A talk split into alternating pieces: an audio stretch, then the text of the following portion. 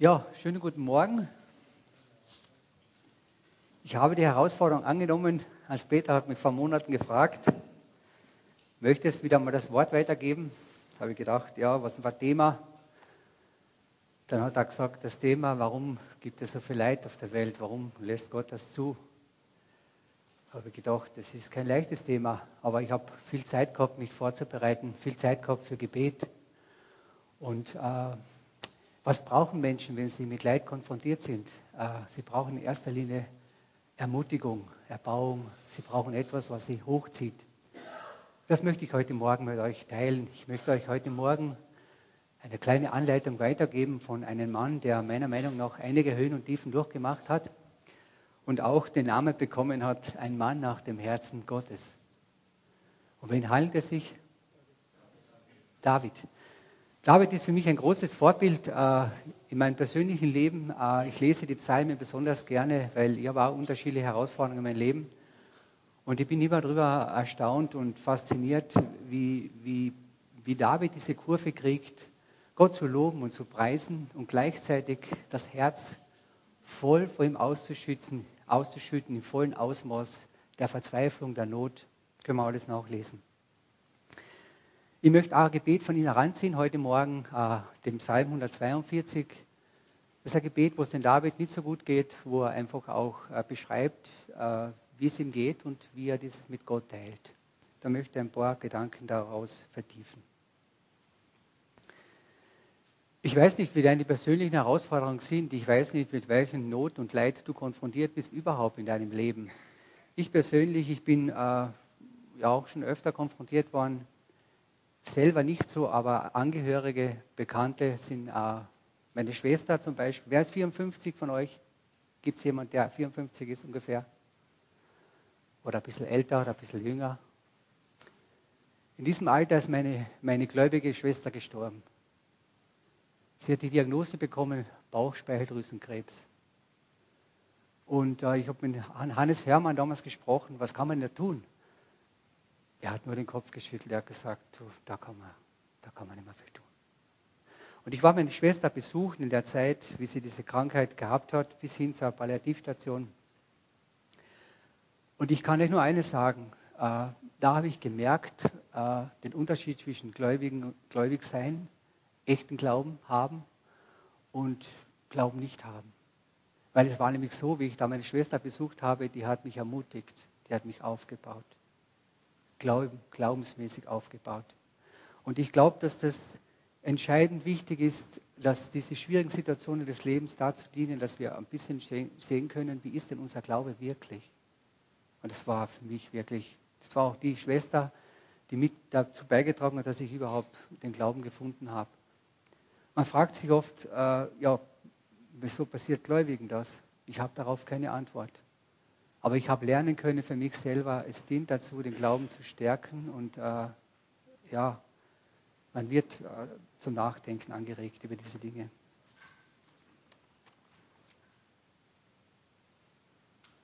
Der David beginnt äh, in, in äh, dem Psalm 142, ich schreie zum Herrn mit meiner Stimme und ich flehe zum Herrn mit meiner Stimme. Dieses Schreien, was er hier meint, das finde ich zu ermutigend. Hat jemand von euch schon mal geschrien? In welcher Situation des Lebens schreien wir, wenn es uns gut geht? Wenn alles in Lot ist, schreien wir dann? Schreien wir nicht. Wir schreien meistens, wenn wir in Not kommen, wenn wir an Rand unserer Möglichkeiten kommen, dann beginnt die laute Stimme hervorzukommen. Aber was mir gefällt, ist, dass der David das einfach auch beschreibt. Gott hält das aus. Du kannst zu Gott hinschreien, im wahrsten Sinn des Wortes. Du kannst ihm den Frust richtig abladen. Ganz egal, ob da gute Worte dabei sind oder schlechte, er hält das aus. Und der Gisbert hat mir erzählt, äh, sein, sein Haus war untermieterweise abgebrannt. Und er wollte rausflüchten und hat sich die Hand verbrannt an der Tür, weil schon alles so heiß war. Und der Fluchtweg war, war richtig versperrt mit Feuer. Hat er gesagt, habe ich geschrien, habe ich geschrien, bitte Gott, hilf mir da raus. Und er hat einen Weg rausgefunden, er sitzt heute da hinten. Wir haben letzten Sonntag noch gedankt für das, haben wir noch gesagt, müssen wir Gott auch danken, dass du da rausgekommen bist. Und dann hat er gesagt, bin zum Fenster hin und habe ich geschrien, Hilfe! Hilfe! Sowas ist hier gemeint. Das ist existenziell. David spricht hier etwas an, er sagt, ich schreie zu Gott existenziell. Ich schreie nicht, naja, ich habe zu wenig Zucker im Kakao. Das ist es nicht. Das ist was Ernstes, was Tiefes. Das bringt er hier zum Ausdruck. Gott ist, ist offen für die tiefsten Nöte deines Lebens. Und David beschreibt das hier. Zu dir gehe ich hin. Zu dir gehe ich hin. Ich schütte meine Klage vor dir aus und zeige dir meine Not. So beschreibt er das. Er kommt zu Gott hin und sagt unverblümt, Herr, wir werden später lesen in der Geschichte, es ist eine essentielle Geschichte, die David hier durchmacht. Aber er kommt zu Gott. Und da möchte ich dich heute Morgen ermutigen. Komm mit deiner Not zu Gott, genauso wie sie ist. Sag ihm einfach, Herr, ich bin überfordert, ich bin verzweifelt, ich habe keine Lösung, hilf mir. Und ich bin davon überzeugt, das aufrichtige Gebet, das hört Gott. Er wird das hören und er wird dir eine Antwort geben. Vielleicht nicht die, die du hören möchtest. Vielleicht nicht die, die du erwartest. Aber werden eines Tages die Geschichten lesen, da werden wir staunen. Wir können die Geschichte lesen von Josef. Stell dir vor, die Geschichte hätte aufgehört, wo die Brüder den in den Brunnen reinschmeißen. Da denken wir uns, was sind das für Geschichten? Ne? Ist aber nicht gut. Aber die können die Geschichte weiterlesen, wie es dann weitergegangen ist. Und so wird es auch mal in unserem Leben sein. Wir werden unsere Geschichten lesen, da werden wir sehen, wie Gott wirklich gewirkt hat, wie er eingegriffen hat, wie er die Situation verändert hat. Da werden wir staunen. Wenn mein Geist in Ängsten ist, so nimmst du dich meiner an. So beschreibt er das. Das ist, ich finde das so, so erbauend, wie er das formuliert. Manchmal ist man so, dass man auf, vielleicht nicht aufs Verständnis stößt, dass man sich wünscht. Aber David schreibt hier, du nimmst mich an. Du verstoßt mich nicht. Du, wirst, du bist der, der sagt, na, ich, ich, ich nehme dich an.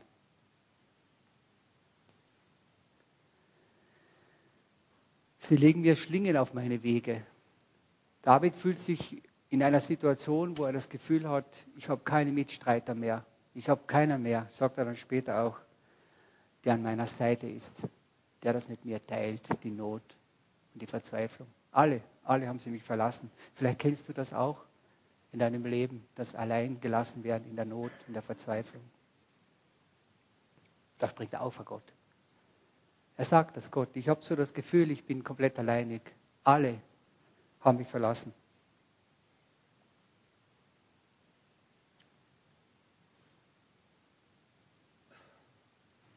Herr, zu dir schreie ich und sage, du bist meine Zuversicht,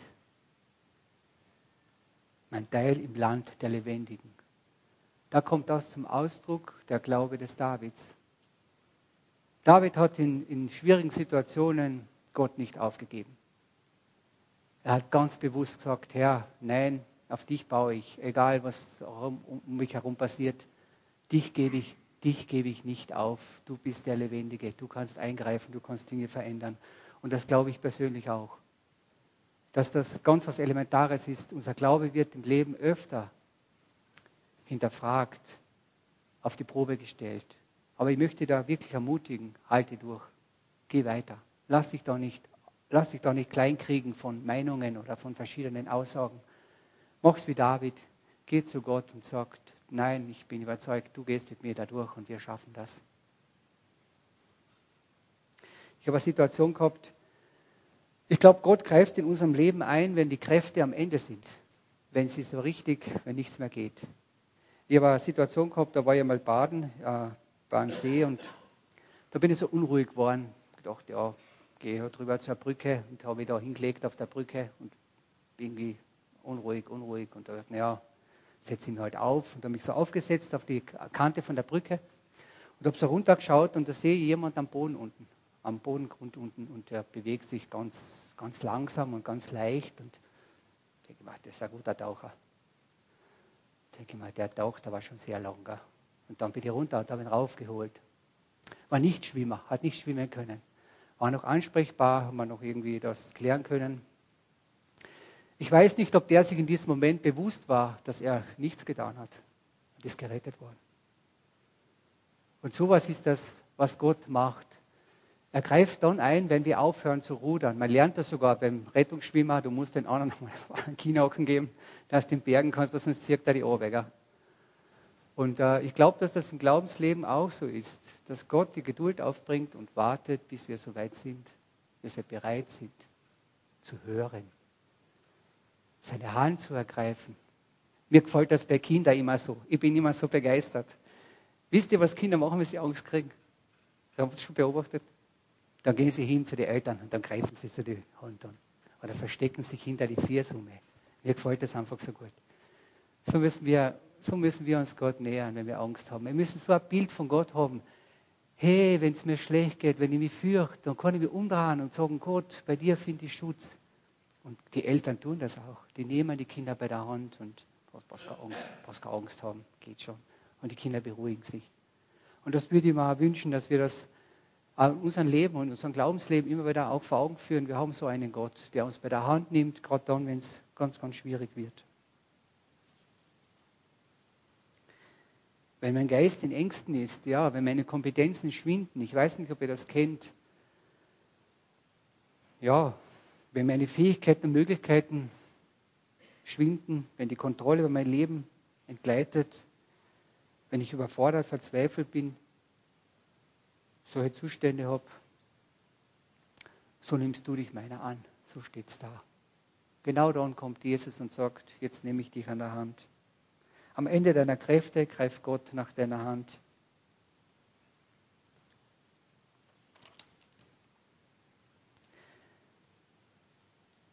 Führe mich aus dem Kerker, dass ich preise deinen Namen. Ein Kerker ist ja ein Bild für ein Gefängnis. Es gefällt mir auch gut, dieses Bild, das hier verwendet wird. Einmal befinden wir uns wahrscheinlich in einem Kerker mit unseren Lösungen, mit unseren äh, eigenen Ideen, mit unseren Gestaltungsmöglichkeiten, aus den Problemen rauszukommen. Aber David beschreibt das hier sehr schön. Hilf mir aus dieser, aus dieser Enge heraus, aus dieser Not, aus dieser Verzweiflung, führe mich heraus. Und dann kommt der Satz, der mir an, an dem Abschnitt am besten gefällt.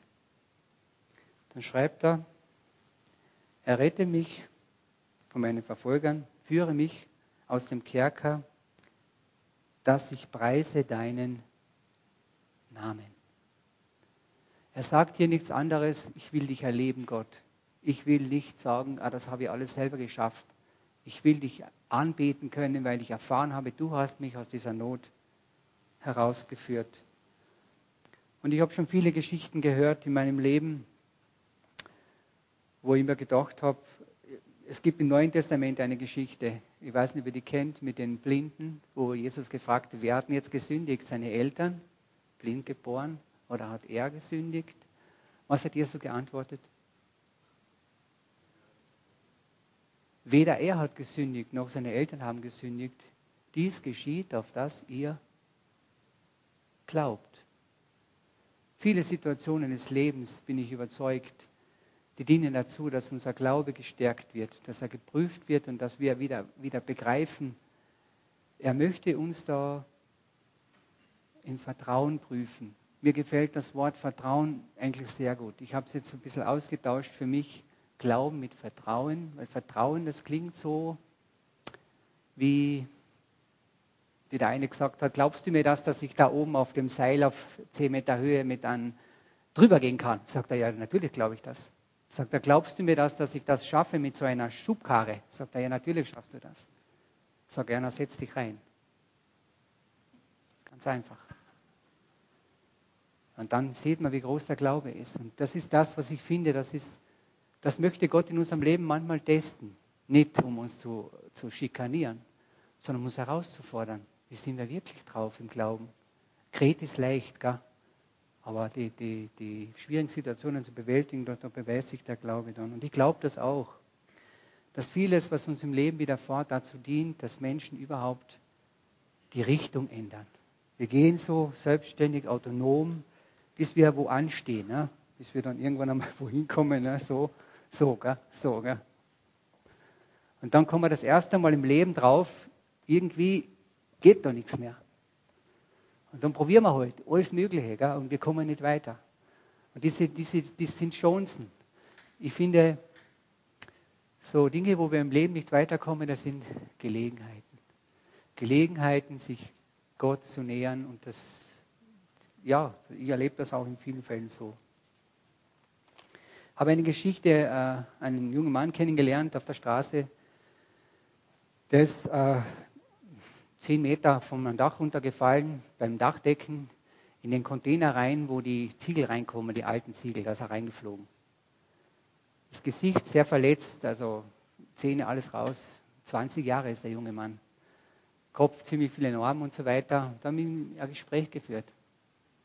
Hat er gesagt, weißt du, ich habe ganz eine schlechte Beziehung zu meiner Mutter gehabt, ganz eine schlechte. Aber dieser Unfall, ich habe auch das Leben nicht geschätzt. Ich war so, ist egal, was kostet die Welt, ich kaufe sie. Aber wie mir das passiert ist, dann habe ich gedacht, das Leben ist was Kostbares, was Wertvolles. Und die Beziehung zu seiner Mutter war faszinierend. Er hat erzählt, ich bin, ich glaube, neun Monate in Koma gelegen. Und meine Mutter ist jeden Tag gekommen. Jeden Tag. Hat mich bei der Hand genommen. Und hat mich nicht aufgegeben. Und dieses Erlebnis hat die Beziehung zu seiner Mutter geheilt. Es ist eine starke Beziehung daraus entstanden. Und er hat gesagt, ich bin dankbar, dass mir das passiert ist. Denn ich habe ich hab, äh, eine neue Qualität in meinem Leben bekommen durch diese schwere Geschichte. Ich habe ihn dann ermutigt, habe gesagt, du musst in die Schulen gehen, du musst deine Geschichte erzählen. Du musst junge Menschen einfach deine Geschichte erzählen. Das ist sicher was Wertvolles, wenn sie das erleben, erfahren, dass so schwierige Situationen des Lebens dazu dienen, dass wir erkennen, wir haben ja doch nicht alles im Griff. Die Gerechten werden zu mir, sich zu mir sammeln, wenn du mir wohltust. Ich glaube, dass das geschieht. Ich habe schon viele Zeugnisse gehört und das ermutigt mich auch immer wieder, wenn man das hört, wie Gott eingreift in Lebenssituationen, dass er das erkennt, was die Menschen brauchen und dass er sie dann dort abholt, um sie im Vertrauen zu stärken, im Vertrauen zu Gott hin. Ich habe für mich mitgenommen aus, aus dieser Geschichte vom David auch, äh, wenn wir einen anderen Vers lesen, ein paar Kapitel vorher. Ich danke dir von ganzem Herzen, Vers 100, Kapitel 138. Ich danke dir von ganzem Herzen, von den Göttern will ich, dich, will ich dir Lob, Lob, Lob singen. Derselbe David, derselbe David sagt das. Ich habe das für mich mitgenommen auch dass schwierige Situationen da sind, um unseren Glauben zu prüfen, unseren Glauben zu stärken und Gott zu loben. Dass wir durch solche Situationen in die Lage kommen, das Eingreifen Gottes zu erleben, zu erkennen. Habt ihr schon Fehler gemacht? Ich habe eine Situation gehabt, war mit der Familie unterwegs, da war es eine, rechts, äh, eine langgezogene Rechtskurve, habe ich gedacht, da kann ich super klasse überholen. Es geht sich perfekt aus, Vollgas geben und dann ist der LKW, den ich überholt habe, hergefahren, hat mir voll geschnitten und dann bin ich hinten rein und habe gedacht, das ist ein Vogel oder fährt einfach her. Was ich nicht gesehen habe, dass ein Gegenverkehr war, ein Rechtsabbieger, den habe ich nicht gesehen. Und der hat mir das Leben gerettet. Ich hätte einen Fehler gemacht, der hat mir das Leben gerettet. Zwei Jahre später fahre ich mit dem LKW ganz fröhlich dahin, denke mal, da wird einer überholen, gell? ja, wirklich überholt er. Und da kommt vorne ein Rechtsabbieger, habe ich gedacht, die Situation kenne ich schon voll rübergefahren, abgeschnitten, eine hinten auch so geärgert sich. Habe ich mir gedacht, ob das nicht deswegen passiert ist, damit ich Jahre später die Situation bewältigen kann und den irgendwie davon bewahren kann, dass er da einen Frontalzusammenstoß hat.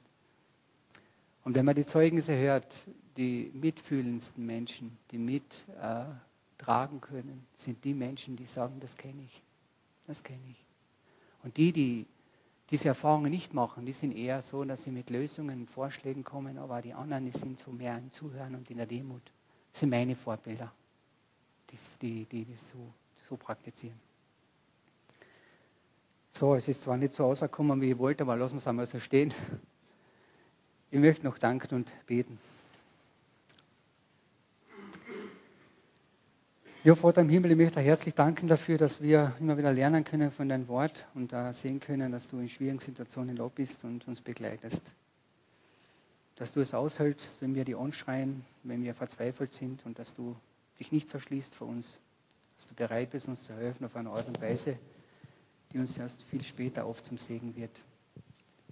Ich möchte beten für jeden, der da ist, der in so einer Situation ist, wo du immer ja, wo er einfach ein bisschen zweifelt und wo er wirklich schwer hat. Herr Jesus, hilf du ihn und richte ihn auf und zeig du ihm, Herr, deinen Weg für sein Leben. Ja, dass er auch eines Tages sagen kann, ich lobe dich von ganzem Herzen, weil du eingegriffen hast in mein Leben. Amen.